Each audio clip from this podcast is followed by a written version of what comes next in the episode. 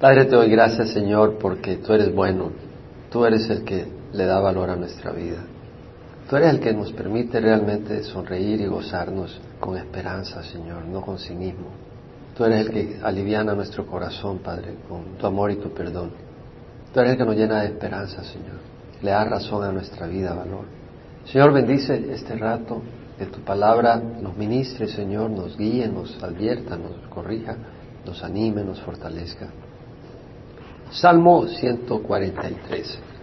Este es otro salmo de David y es un salmo donde David clama a Dios por ayuda ante sus enemigos que lo están persiguiendo para quitarle la vida, específicamente Saúl, aunque no lo menciona por nombre, pero cuando uno lee el salmo se puede dar cuenta que el contexto indica que él estaba huyendo de Saúl, estaba escondiéndose, Dios le había prometido que él iba a ser rey, pero Saúl en envidia lo quería matar y no quería que le quitara su posición. Ya Saúl había sido descartado por Dios por su desobediencia. David huía por su vida, tenía la promesa de que él iba a ser rey de Israel, pero a veces parece que como que Dios se olvidó de las promesas. Pareciera como que Dios se olvidó de uno. Y esta es la situación de David, se siente abandonado. Él sabe que no está abandonado, pero él clama a Dios. De hecho, su espíritu estaba bien decaído, estaba bien deprimido y lo vamos a ver en el Salmo. Se sentía desesperado, clama a Dios. Pero clama a Dios no basado en su propia justicia, Señor, ayúdame, mira, yo soy un gran hombre, no. Él dice, ¿quién puede estar delante de ti, Señor? Es tu misericordia, ten misericordia de mí. Y luego dice, Señor, guíame, guíame en tus caminos, guíame en tu verdad. Y termina pidiendo ayuda una vez más, diciendo, hey, yo soy tu siervo. Versículo 1, oh Jehová, escucha mi oración, presta oído a mis súplicas, respóndeme por tu fidelidad y por tu justicia. Oh Jehová, escucha mi oración. Vemos que David recurre al Señor una vez más en momento de crisis. Está en una crisis. A veces la persona cuando está en una crisis, ora, esto necesita resolverse, esto necesita algo serio, tengo que tomar acción. No, a veces la acción es orar. Orar es lo más importante, muy importante. Orarle al Señor. Veamos que David menciona a Dios por nombre, oh Jehová. A veces, no juzgo, pero cuando escucho oraciones, oigo a veces la gente decir Dios y Dios y Dios. Pero a veces se me hace que la persona se desconecta y no está entendiendo a quién le está orando. Como que Dios es una figura ahí lejana, un término, como que dice presidente. ¿Sí me explico? David entendía a quién le estaba orando. Jehová dice. Porque ve que el Señor ahí lo tiene en letras mayúsculas, todas. Quiere decir que no está diciendo Señor en el sentido Adonai, que quiere decir Señor, sino Jehová, Jehová, Yahweh, que es el nombre del Señor en el Antiguo Testamento. Lo está llamando por nombre, por el nombre de Dios. Menciona a Dios por nombre. Quiere decir de que él entendía que no le estaba orándole a un Dios, al presidente sin saber de quién está hablando. Le está hablando a alguien que conoce su nombre, que conoce sus atributos, un Dios compasivo, a Jehová, no el Dios cualquiera, Jehová, el verdadero Dios. Es importante conocer a Dios si vamos a orarle, saber quién es Él, cómo es Él, compasivo, fiel, para que tengamos fe al orar y si tenemos fe vamos a ser efectivos en la oración. ¿A quién debemos de recurrir en nuestras oraciones? ¿A Jehová, a Dios o a Jesús? Los testigos de Jehová dicen que a Jehová. Bueno, para empezar, Jesús, el Padre y el Espíritu Santo son Jehová. Pero, ¿a quién debemos de venir? Son tres personas. El Padre, el Hijo y el Espíritu Santo son tres personas. ¿A quién debemos de venir? Debemos de venir a Jesús, el nombre que se nos ha dado. En Hechos 4.12 dice, en ningún otro hay salvación, porque no hay otro nombre bajo el cielo dado a los hombres bajo el cual hemos de ser salvos. En ningún otro hay salvación. No hay otro nombre bajo el cielo dado a los hombres bajo el cual hemos de ser salvos. Todo el que invoque el nombre del Señor será salvo. Tú dices, María, ayúdame. Pues María no te va ayudar, no te. San Pedro, ayúdame, San Pedro te va a ayudar. Jesús, ayúdame, Jesús te va a ayudar. Es el nombre al que tenemos que venir. Juan 14, 6. Yo soy el camino, la verdad y la vida. Nadie viene al Padre sino por mí. Si tú no vienes a Jesús, tu oración no llega al Padre. Hebreos 10, 12. Pero Él, habiendo ofrecido un solo sacrificio por los pecados para siempre, se sentó a la diestra de Dios. ¿Dónde está Jesús? La diestra de Dios. Versículo 21 al 23. Y puesto que tenemos un gran sacerdote sobre la casa de Dios, acerquémonos con corazón sincero, en plena certidumbre de fe, teniendo nuestro corazón purificado de mala conciencia y nuestro cuerpo lavado con agua pura. Mantengamos firme la profesión de nuestra esperanza sin vacilar, porque fiel es el que prometió. Entonces veamos, tenemos un gran sacerdote. Ahora, ¿para qué se estableció la función de un sacerdocio? ¿Para qué existe el sacerdote? Ok, el sacerdote tenía la responsabilidad de ofrecer sacrificios por los pecados y venir a Dios en representación del pueblo por el cual estaba orando. Claro, el sacerdote enseñaba la palabra, pero también el profeta daba la palabra. El profeta no era sacerdote. El profeta no ofrecía sacrificios por el pueblo. O sea, en el templo, el que venía al lugar santísimo, en el caso de Moisés era profeta también. En el caso de Samuel, él era profeta que ofrecía sacrificios. Pero tenemos que la posición, la función de sacerdote principalmente era ofrecer sacrificios para poder hacer intercesión ante Dios y presentar ante Dios las peticiones del pueblo. Entonces, tenemos a Jesucristo. Entonces, quiere decir que el pueblo venía al sacerdote, el sacerdote ofrecía sacrificio de sangre y entraba al lugar santísimo por el pueblo. Entonces vemos que Jesús ha entrado con un sacrificio de sangre, su propia sangre, al lugar santísimo, a la par del Padre, para abogar por nosotros. Romanos 8, Él hace intercesión por nosotros. Jesús. ¿A través de qué? Su sacrificio de sangre. Entonces Él está a la derecha del Padre. Entonces venimos al sacerdote. ¿Y quién es el sumo sacerdote? Jesús. No me va a decir el cura Ignacio de por aquí. Si me explico, porque Él no va a desplazar a Jesús. Jesús reemplazó a Ignacio el cura. ¿Me explico? Entonces venimos a Jesús, no a Ignacio. Entonces Juan 14, 13, 14 dice, todo lo que pidáis en mi nombre, ¿en el nombre de quién? Lo haré. ¿Quién es el que está obrando? Jesús. Para que el Padre sea glorificado en el Hijo. ¿Cómo se glorifica el Padre en el Hijo? ¿Qué quiere decir eso? Que el Padre sea glorificado en el Hijo. Estaba pensando en algo hoy. Cuando uno es padre y tienes a tu hijo jugando ahí fútbol y tu hijo es el que metió cinco goles, le metió cinco goles y tú pegas de grito y todo, ese es mi hijo, mi hijo el que metió los cinco goles, uno se siente orgulloso, ¿no? Entonces el padre se siente orgulloso cuando vienes y pides a Jesús y Jesús lo hace, pues, ¿qué se muestra? El poder de Jesús poder para obrar, la fidelidad de Jesús. Si me pedís algo en mi nombre, yo lo haré. Si me pedís, me pedís, ¿qué quiere decir? ¿Que le pides a quién? A Jesús. En mi nombre, ¿qué quiere decir?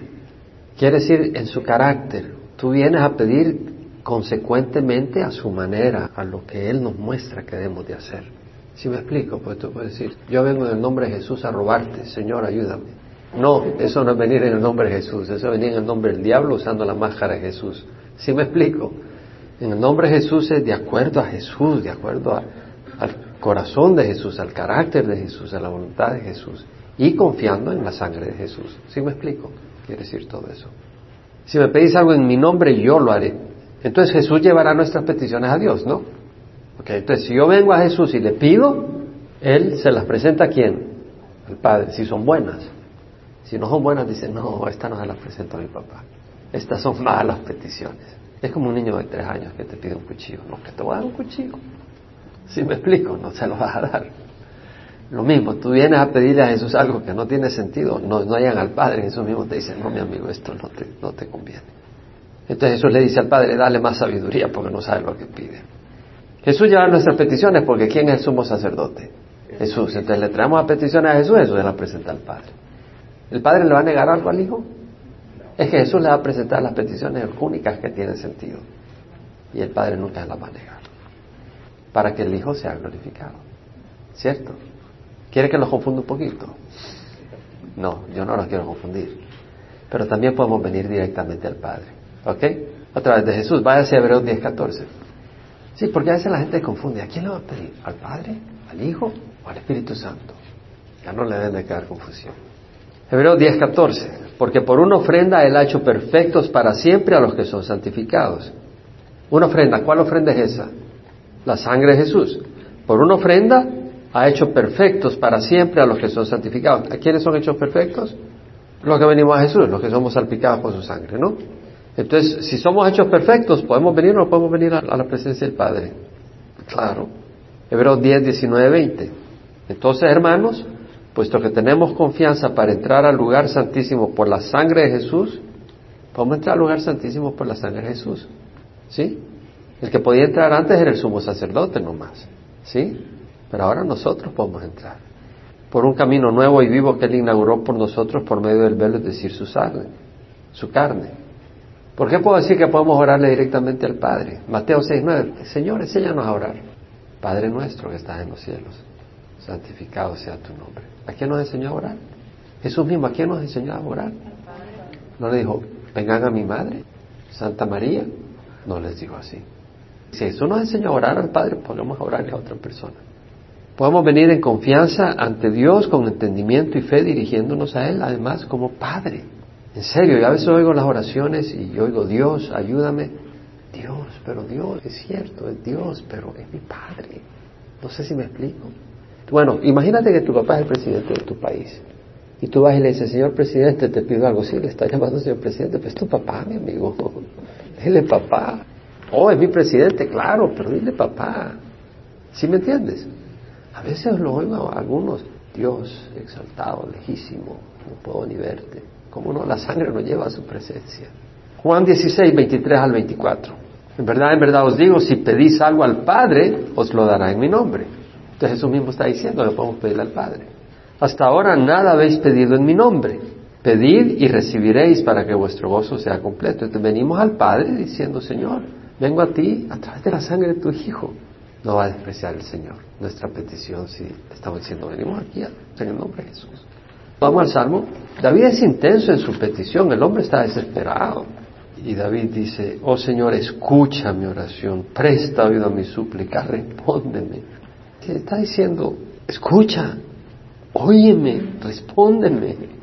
Lo que está diciendo David es, tú eres el único al que vengo. No, algunos, Señor, ayúdame. No me ayudó a que me hagan una limpia, o a que me lean las cartas, o a leer el horóscopo. O no me funciona aquí, me voy a regresar a la iglesia católica. Tal vez ahí el cura Felipe me ayuda. O sea, anda de un lado al otro. No se extraña, estaban contándome el caso de una familia que había estado en la iglesia cristiana y después se regresó a la iglesia católica. Y después salieron de la iglesia católica y ahora le rezan a la Santa Muerte. David sabía que no tenía dónde ir, solo tenía un lugar a donde ir, a Jesús. Y si eso no le funciona, pues no le funciona, pues no va a ir a otro lugar. Yo te hago una pregunta, si tocando las puertas donde Jesús no te funciona, ¿a dónde irías? Si tienes un lugar a donde ir, Jesús no es tu Señor. Si Jesús no me responde, mala onda, Jaime, te quedaste ahí, porque yo no voy a ir a otro lugar. Como dijo Pedro, ¿a dónde iremos? Tú tienes palabras de vida eterna. Eso es importante en nuestro corazón, porque a veces el Señor no te está respondiendo lo que tú quieres oír y vas a buscarlo en otro lugar. A veces el Señor no te está dando lo que tú quieres ahorita y lo vas a buscar en otro lugar. Yo se lo digo muchas veces a la gente, si no viene la mano de Dios, no lo agarres que viene la mano de Satanás. Yo a la mano de Satanás no quiero nada realmente. Si no viene la mano del Señor, no lo agarres, hermano. Dice, respóndeme por tu fidelidad. La palabra ahí es gemunada, que quiere decir firmeza. El Señor no es endeble, que hoy sí, mañana no que hoy me levanté de buen humor, sí te voy a ayudar, mañana me levanto de mal humor, no te ayudo, el Señor no es así. Él es fiel, quiere decir constante, verdadero. Bueno, Jesús es el mismo ayer, hoy y siempre, dice Hebreos. Apocalipsis 3:14 se hace referencia a Jesús como el testigo fiel y verdadero, fiel. Qué bonito que nuestro Señor es fiel. ¿Ha puesto a pensar en eso? ¿Fiel? ¿Te ha puesto a pensar cuánta gente es fiel? 100% fiel. ¡Wow! El Señor. ¿Quién es verdadero? El único verdadero es Jesús. El único verdadero, sin mancha de Jesús. La fidelidad del Señor. Él es fiel. Juan escribe en la primera epístola, estas cosas os he escrito a vosotros que creéis en el nombre del Hijo de Dios, para que sepáis que tenéis vida eterna. Esta es la confianza que tenemos delante de Él, que si pedimos cualquier cosa conforme a su voluntad nos oye cualquier cosa que pidamos. Y si Él los oye, sabemos que tenemos las peticiones que le hemos hecho. Es decir, podemos tener esa certeza que si pedimos conforme a su voluntad, nos oye. Y si no es su voluntad, pues no nos conviene. No es el momento oportuno, tiene algo mejor. Pero si es lo que es mejor, Él nos lo va a dar. David está desesperado, dice, ayúdame Señor, respóndeme por tu fidelidad, por tu justicia, por tu justicia. La palabra justicia, sedaka, quiere decir rectitud. ¿Y cómo se relaciona eso que te responde a ti por su rectitud? Bueno, es que el Señor es recto, no tiene un carácter torcido. Una persona que no se interesa por sus hijos, que no se preocupa por sus hijos necesitados, es medio torcido. ¿No crees? Eso no es torcido. Jesús es recto. Él va a responder porque Él es recto. Entonces no debemos de acercarnos a Dios como quien se acerca a un déspota, a un capataz insensible. Dios nos ama y se interesa por nosotros. En 1 de Pedro 5, 6 y 7 dice, humillado bajo la poderosa mano de Dios, para que hoy los exalte a su debido tiempo, echando vuestras cargas sobre Él, porque a Él le preocupa, le interesas. Él se ocupa de ti, Él se interesa, tiene cuidado de ti. En Mateo 6, 25 al 26 nos dice, no os preocupéis por vuestra vida, que comeréis o que beberéis, o por vuestro cuerpo que vestiréis. Dice, no es la vida más que el alimento y el cuerpo que la ropa. Mirad las aves del cielo que no siembran, ni ciegan, ni recogen en granero, y sin embargo vuestro Padre Celestial las alimenta. No valéis mucho más que las aves. Es decir, lo que dice el Señor es si Dios se interesa por alimentar las aves, no se va a interesar por nosotros. Eso es lo que Jesús mismo nos dice. Entonces cuando vengamos al Señor, entendamos de que Él no es un déspota, un capataz insensible. Es que Señor no me responde, dices. Es que no le estás pidiendo lo que te conviene. Es que Señor no me responde, pues estás pecando. Estás pecando, no te va a responder. Lo dice en Isaías. No se ha cortado la mano del Señor para salvar ni se ha endurecido su oído para oír, pero vuestras iniquidades han hecho separación entre vosotros y vuestro Dios, y vuestros pecados han hecho cerrar sus oídos para no escucharos. Versículo 2, no entres en juicio con tu siervo, porque no es justo delante de ti ningún viviente. David dice, Señor, estaba huyendo de Saúl y en la desesperación pide ayuda y dice, Señor, te pido ayuda, pero ayúdame, pero no mires mi rectitud, porque ante ti nadie es recto. Si vas a buscar mi rectitud, Señor, no me vas a ayudar. Ten misericordia de mí, dice. Romano 3 dice, como está escrito, no hay justo ni aun uno, no hay quien entienda, no hay quien busque a Dios. Todos se han desviado, aún se hicieron inútiles. No hay quien haga lo bueno, no hay ni siquiera uno. Todos pecaron y no alcanzan la gloria de Dios. Hay un peligro cuando empezamos a caminar rectamente. No perfectamente, dije, pero rectamente. ¿Sí me explico? Empezamos a caminar rectamente, ya no nos emborrachamos como antes, nos echamos unos tragos o le echamos un pito de marihuana si le echabas pito de marihuana. No te sorprendas porque tú dices, no, yo no me echaba un pito de marihuana, pero fornicabas. No, no, yo no fornicaba, pero te emborrachabas. No, yo no me emborrachaba, sí, pues mentías, eras un mentiroso. O sea, todos éramos pecadores. Nadie se sienta, oh no, yo, no me hablas. Todos éramos una salta de pecadores. Por la sangre de Cristo somos lavados. Y cuando empezamos a caminar en rectitud, tenemos que tener cuidado de cuando veamos al pecador, hacer como el fariseo. Oh Señor, gracias que vemos hoy como este publicano. ¿Te acuerdas? Nunca nos olvidemos que es la sangre de Cristo la que nos purifica. Nunca. El momento que empezamos a creer que somos alguien, porque hacemos un par de horas buenas, tengamos cuidado. Es la sangre de Cristo la que nos purifica. Todos nosotros somos como el inmundo y como trapo inmundicia todas nuestras obras justas, dice Isaías. El Señor conoce las motivaciones, las acciones que hacemos. No entres en juicio con tu siervo porque no es justo delante de ti ningún viviente. Pienso yo que cuando estamos en la prueba, muchas veces es cuando nos damos cuenta, Señor, ¿me estás castigando? Bueno, el Señor no nos está castigando, pero lo que muestra es que empezamos a examinar y nos damos cuenta que no pasamos el examen si no es por la sangre de Jesús. De hecho, dice Isaías, así dice el alto y sublime, la palabra sublime quiere decir exaltado que vive para siempre, cuyo nombre es santo, habito en lo alto y santo y también con el contrito y humilde de espíritu. Fíjate que no dice con el perfecto, sino con el contrito y humilde de espíritu, para vivificar el espíritu de los humildes, para vivificar el corazón de los contritos. Somos imperfectos, fallamos, Dios lo sabe y por amor quiere ayudarnos, pero no nos puede ayudar si no tenemos un corazón contrito. Tenemos que venir con un corazón quebrantado. Y yo creo de que tenemos que tener una actitud gozosa, pero una actitud humilde ante el Señor y un corazón quebrantado ante el Señor. Tres y cuatro. El enemigo ha perseguido mi alma, ha aplastado mi vida contra la tierra, me ha hecho morar en lugares tenebrosos como los que hace tiempo están muertos, y en mí languidece mi espíritu, mi corazón está consternado dentro de mí. O sea, el ungido de Dios sufrió persecución. Este es David. David fue un buen hombre. Claro, la regó después. Esto fue antes que la regara con Betsabé.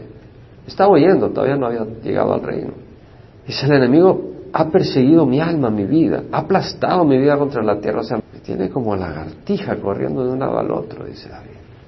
Me ha hecho morar en lugares tenebrosos, me tengo que esconder en cuevas, dice David como los que hace tiempo están muertos y en mí languidece mi espíritu. Es decir, estoy desanimado, estoy sin aire, estoy cansado de. Mi corazón está consternado entre mí. Es decir, tengo el corazón pesado, dice David.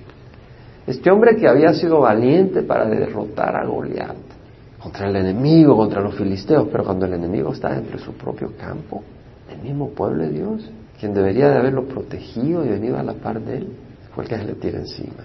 Bueno, David estaba ungido del Espíritu. A Saúl había un espíritu opresor sobre él por su desobediencia. El hombre carnal siempre va a pelear contra el hombre espiritual. En un hogar, si tiene una persona carnal y una espiritual, no va a haber armonía. En una iglesia, los que son carnales siempre van a tener conflicto con los espirituales. Sí, porque la carne no baila con el espíritu. Jesús, el Hijo de Dios, sufrió persecución, y más que persecución, fue crucificado. Lo odiaron hasta la muerte. Los líderes religiosos, los escribas, los fariseos. Todo discípulo verdadero de Cristo que está alineado con Dios va a ser perseguido. Dice la Escritura, 2 Timoteo 3:12, en verdad todos los que quieran vivir piadosamente, yo no dije los que declaren a Jesús en una cruzada, el que quiera vivir rectamente en Cristo Jesús será perseguido. Esa es una promesa. Mateo 10, 24 al 38. Es importante, hermanos, porque sabes que muchas veces la gente se evita la persecución bailando con las cosas que no debe bailar para evitar la persecución. Mateo 10, 24. Un discípulo no está por encima del maestro, ni un siervo por encima de su señor. Bástale al discípulo ser como su maestro y al siervo como su señor. Si al dueño de la casa lo llamaron Belcebú, cuanto más a los de su casa. ¿Quién es el dueño de la casa? Jesús. Si al dueño de la casa lo llamaron demonio, no te sorprendas si te dicen demonio. ¿Te das cuenta? No es que este es un demonio, es que este tiene el diablo metido. Así que no les temáis. Dice el Señor, no les temáis. Cuando sientas la persecución y sientas que te digan cosa y media, no les temáis, dice el Señor. Porque nada hay encubierto que no ha de saberse, revelado ni haya oculto que no ha de saberse. Es decir, haber un día donde se va a ver la razón de la persecución. Y si tú estás caminando con el Señor, se va a ver. Y el Señor va a limpiar tu récord ante los que te acusan. Porque vas a tener enemigos cuando quieras vivir piadosamente. Lo que os digo en la oscuridad, habladlo en la luz. Y lo que oís al oído, proclamadlo desde las azoteas. Es decir, lo que oís aquí, en lo oscuro aquí, cuéntalo a alguien. Lo que oís en la oscuridad, habladlo en la luz. Lo que oís al oído, proclamadlo desde las azoteas. Y no temáis a los que matan el cuerpo, pero no pueden hacer nada. No pueden matar el alma. Más bien temed a aquel que puede hacer perecer tanto el alma como el cuerpo en el infierno. Es decir, si llega hasta costarte la vida, pues que te cueste la vida, dice. Más vale que le temas a Dios que a los hombres. No, que me van a echar el trabajo. Bueno, escoge a quién vas a tener temor a tu jefe. No, que si no hago esta mandracada medio sucia, mi jefe me va a echar. Pues escoge a quién lo vas a temer, a Dios o al hombre. No, que si te haces cristiano ya no te quiero en mi casa. No, mami, ok, ya no voy a ser cristiano. Tienes que a quién vas a honrar. Y el Señor dice, no se venden dos paridos por un cuarto y sin embargo ni uno de ellos caerá en tierra sin permitirlo a vuestro Padre. Hasta los cabellos de vuestra cabeza están todos contados, así que no temáis. Vosotros valéis más que muchos paridos. El Señor nos dice, hey, yo les amo, ustedes valen mucho. El que me confiese delante de los hombres, yo le confesaré delante de mi Padre que está en los cielos. Cualquiera que me niegue delante de los hombres, yo le negaré delante de mi Padre que está en los cielos. Después dice el Señor, no penséis que vine a traer paz a la tierra, no vine a traer paz sino espada. Vine a poner al hombre contra su padre, a la mujer contra su madre, la nuera contra su suegra. Los enemigos del hombre serán los de su propia casa. Wow. No en todo hogar, pero en algunos. Y el que ama al padre o a la madre más que a mí, no es digno de mí. El que ama al hijo o a la hija más que a mí no es digno de mí.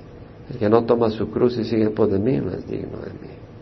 David dice, el enemigo ha perseguido mi alma. ¿Crees que Satanás no te persigue para tirar? Satanás está detrás de ti, mi amigo. Si no es alguno de sus demonios, te lo garantizo. Te lo garantizo. Hay más de algún demonio detrás de ti. Dice Pedro, sed de espíritu sobre, está alerta. Vuestro adversario, el diablo, anda al acecho como león rugiente buscando a quien devorar. Tenemos que estar alertas. Estar alertas quiere decir, tenemos que estar en la palabra todos los días, hermano. En cuanto menos nos damos cuenta, nos debilitamos, nos descuidamos, el enemigo nos hace pedazos. Tenemos que lavar nuestra mente, disciplinar nuestros pensamientos. Fácilmente nos desviamos. No es fácil. Tenemos que ser fuertes. El enemigo me ha hecho morar en lugares tenebrosos, como los que hace tiempo están muertos. Y dice, el enemigo ha aplastado mi vida contra la tierra. El enemigo puede hacer que te caiga una crisis económica para desanimarte. Puede hacer que se te caiga la casa. Satanás puede traerte problemas, te choca en el carro, te cae una enfermedad seria, te quiere desanimar, como lo hizo con Job, ¿verdad? En mí languidece mi espíritu, mi corazón está consternado dentro de mí. Es natural que a veces nos sintamos consternados. Yo no creo en esos cristianos que dicen, victoria siempre. Bueno, debemos estar en victoria, pero no quiere decir que estás sonriendo todo el tiempo. Me quemaron la casa, pero estoy feliz. No creo que vas a estar feliz. ¿Te has dado cuenta de algunos cristianos así? Eso no, eso es plástico, eso no es real. Es natural que nos sintamos golpeados. Y David mismo, valiente, destruyó a Goliat, hizo huir a ejércitos, pero el enemigo está detrás de él. En mí languidece mi espíritu, mi corazón está consternado entre mí. ¿Cuál es la respuesta? Esperar en el Señor. ¿Cómo esperamos en el Señor? Buscamos al Señor. Buscamos palabras del Señor. Que el Señor nos dé palabra. Tienes que esperar a que el Señor te dé palabra que te sostenga. Tú esperas en el Señor y el Señor te va a hablar, te va a fortalecer. Tú no esperas en el Señor, te vas a deshacer. Renovarán, se levantarán en alas como el águila, dice el Señor, los que esperan en Jehová. Correrán y no se cansarán, caminarán y no se fatigarán. Los que esperan en Jehová. Isaías 40, 28 al 31. Versículo 5, me acuerdo de los días antiguos, en todas tus obras medito, reflexiono en la hora de tu mano. Es decir, es bueno recordar los tiempos antiguos cuando tal vez había momentos de tranquilidad y que Dios nos había dado tranquilidad. Y reconocer la mano misericordiosa y bondadosa del Señor. Gracias a Dios que cuando empecé a caminar con el Señor no me dio los problemas que me dio de 15 años después. El Señor es compasivo. Y me pongo a pensar los milagros que pude ver, las cosas que vi que ahora me sostienen, las promesas de Dios. Sé que Dios tenía su mano en mí y pienso en esas cosas para poder caminar cuando es un tiempo de andar en el valle, en la montaña. En todas tus obras medito, la palabra obras ahí, el poal, quiere decir actos, hechos. Es bueno meditar en los hechos de Dios, cómo nos guardó cuando venimos acá, cómo nos consiguió un trabajo, cómo nos dio un techo, cuando veníamos sin que no nos conociera nadie, y cómo Dios estuvo ahí por nosotros. Recordar esas cosas. Reflexiona en la obra de tus manos. Reflexionar en, en la creación de Dios. A veces solo salir afuera y ver el mar, ver la montaña, ver los árboles, se fortalece uno al ver la obra de Dios. A ti extiendo mis manos, mi alma te anhela como la tierra sedienta. A ti extiendo mis manos. David extendía sus manos, es decir, Señor, ayúdame. Mi alma te anhela como la tierra sedienta. Es decir, los que no tienen necesidad material o emocional, todo está bien. Tienen sus cónyuges, sus hijos, sus abuelos, sus bisabuelos, sus tatarabuelos. Pero cuando hay una necesidad, una presión, buscamos a Dios. Y es bueno. Muchas veces estamos buscando a Dios que nos ayude en algo y empezamos a ver su mano. Versículo 7. Respóndeme pronto, oh Jehová, porque mi espíritu desfallece. David estaba cansado emocionalmente agotado, temeroso por su vida. No veía la salida, parecía que Saúl, liderando un ejército de tres mil hombres, lo iba a alcanzar y matar. Dios había prometido hacer a David rey, pero no parecía que eso iba a ocurrir. Todo siervo de Dios tarde o temprano experimenta el silencio de Dios. ¿Dónde estás, Señor? No te oigo, no te veo. Aquí están tus promesas, pero esto no parece. Parece que te olvidaste, Señor. Hay que ser fiel a Dios. Dios está obrando. No te eches para atrás. Job dijo, aunque Él me mate, en Él esperaré. Tenía todas las razones para perder la esperanza. Su esposa le dijo, maldice a Dios y muérete. Job no maldijo a Dios y no murió. Bueno, dice la Biblia que le restauró a sus hijos. Yo no sé si le restauró a la esposa. Yo le hubiera dicho, cámbiamela, Señor. Que se muera ella, pero no yo. Está hablando de la carne, la carne diría eso. Versículo 143, 7. No escondas de mí tu rostro para que no llegue yo a ser como los que descienden a la sepultura. No escondas de mí tu rostro. Es decir, Señor, no te veo. Yo siento tristeza por aquellos que nunca han oído la voz de Dios. Que Dios me quite lo que quiera, pero que no me quite la comunicación. Si yo dejaría de oír la voz de Dios, si yo dejaría de sentir la presencia de Dios, yo me muero. No vale la pena vivir sin la presencia de Dios. De veras. Quítame todo lo que quieras, pero no me quites la presencia de Dios. David así sentía. No me eches de tu presencia, le dijo al Señor. No quites de mí tu Santo Espíritu. Por la mañana hazme oír tu misericordia, porque en ti confío. Enséñame el camino por el que debo de andar, pues a ti elevo mi alma. La palabra misericordia es el Gesed, el amor de pacto, ese amor de compasión, de ternura, pero también de compromiso, como el de un esposo o una esposa. ¿Cómo es que va a oír la misericordia de Dios? Bueno, cuando lees la palabra y el Señor te ministra. Yo tengo aquí en mi Biblia varias veces marcadas fechas donde Dios me ha hablado, donde Dios te ministra, te fortalece su misericordia. O tal vez el problema, en la mañana te dan noticias, no, ya te quitaron la demanda, ya no hay demanda contra ti. O el que te quería hacer daño ya se murió. No desees la muerte a nadie, pero si te ya se murió, bueno, Somos seres humanos, no grabadores. Porque en ti confío. Es decir, Señor, en ti confío. La razón por la que quiero tu misericordia es porque yo creo en ti. Esa es la carta de presentación ante Dios. En ti confío. Ya con eso es razón para que tú me tengas misericordia. El Señor quiere que confiemos en Él. Enséñame el camino por el que voy a andar. Algunas personas quieren la ayuda de Dios. Señor, ayúdame aquí. Oh, pero yo quiero andar como me dé la gana. No, eso no funciona. No, Señor, ayúdame con este problema en negocio, pero después voy a celebrar. Cuando me quiten el problema y, y, prospere mi negocio, ahí me voy a emborrachar a celebrar con todos mis amigos. Eso no funciona con Dios. Enséñame por el camino que voy a andar, pues a ti elevo mi alma. En otras palabras, Señor, enséñame el camino por el que voy a andar, porque tú eres mi Dios. Y un Dios guía a, a sus siervos. Un pastor guía a sus ovejas. Entonces guíame, Señor. Pero se lo está diciendo con humildad. Pero eso es lo que le está diciendo. Líbrame de mis enemigos, oh Señor, en ti me refugio. David constantemente le dice al Señor, que a ti te he escogido, si tú no me ayudas, nadie me ayuda. Tú eres mi refugio, a ti te escogí. Escucha mi oración, dice, presta ayuda a mi súplica, respóndeme, a ti extiendo mis manos, respóndeme pronto, en ti confío, a ti elevo mi alma, en ti me refugio. está diciendo, tú eres el quien he escogido. O tú me ayudas o nadie me ayuda, porque no voy a ir a nadie más. Enséñame a hacer tu voluntad porque tú eres mi Dios, tu buen espíritu me guía a tierra firme. Tierra firme se traduce en muchas traducciones en inglés level ground, tierra plana, no escabrosa. La King James Version, tierra recta, tierra de rectitud. Es la New King James Version. Lead me in the land of righteousness. Llévame a la tierra de rectitud. No a la tierra, sino por tierra de rectitud. En otras palabras, Señor, ayúdame a caminar rectamente. Bueno, lo vemos en el Salmo 23. Jehová es mi pastor, nada me faltará. En lugares de verte pasto me hace descansar, junto a aguas de reposo me conduce, guía mi alma por senderos de justicia, por amor a su nombre. El Señor nos guía por senderos de justicia. El Espíritu Santo es el que nos guía en esas cosas. Y finalmente, por amor a tu nombre, Señor, vivifícame por tu justicia, saca a mi alma de la angustia. Es decir, Señor, tu nombre es compasión, tu nombre es misericordia. Hazle justicia a tu nombre, muestra misericordia y muéstrame compasión. Por tu justicia saca mi alma de la angustia, es decir, un padre que es recto, no torcido, no va a su hijo que se hunde en un hoyo. Señor, tú eres recto, sácame de este hoyo. Sí vemos la oración de David. Él viene con confianza, pero viene con una conciencia limpia.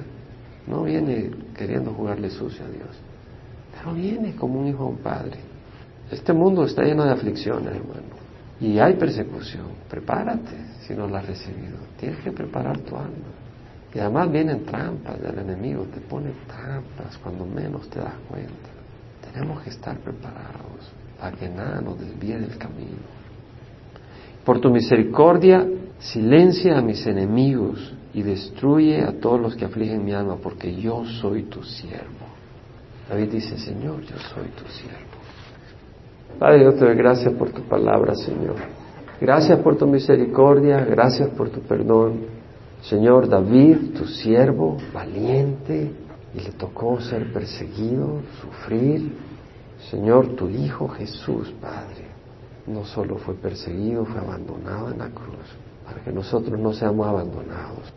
Señor, tú no viniste a traer paz, dijiste, a traer la espada, Señor.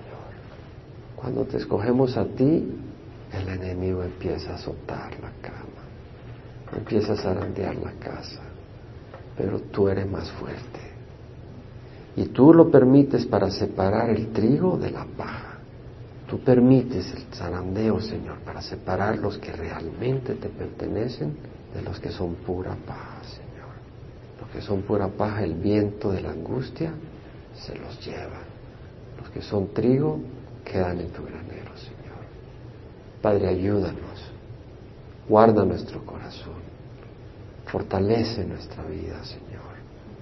Perdona nuestros pecados, Señor. Venimos como gente que a veces nos inquietamos, nos frustramos, nos enojamos, pensamos lo que no debemos, venimos tal como estamos, diciendo, a ti venimos porque solo tú nos puedes lavar de nuestros pecados. Y a ti venimos porque queremos caminar en camino de justicia. A ti venimos porque tú eres vida y tú eres fiel y tú diste tu vida por nosotros. Nadie más daría su vida por nosotros. A ti venimos, Señor, porque te amamos, porque tú nos amas de verdad. El único que nos ama de verdad 100%.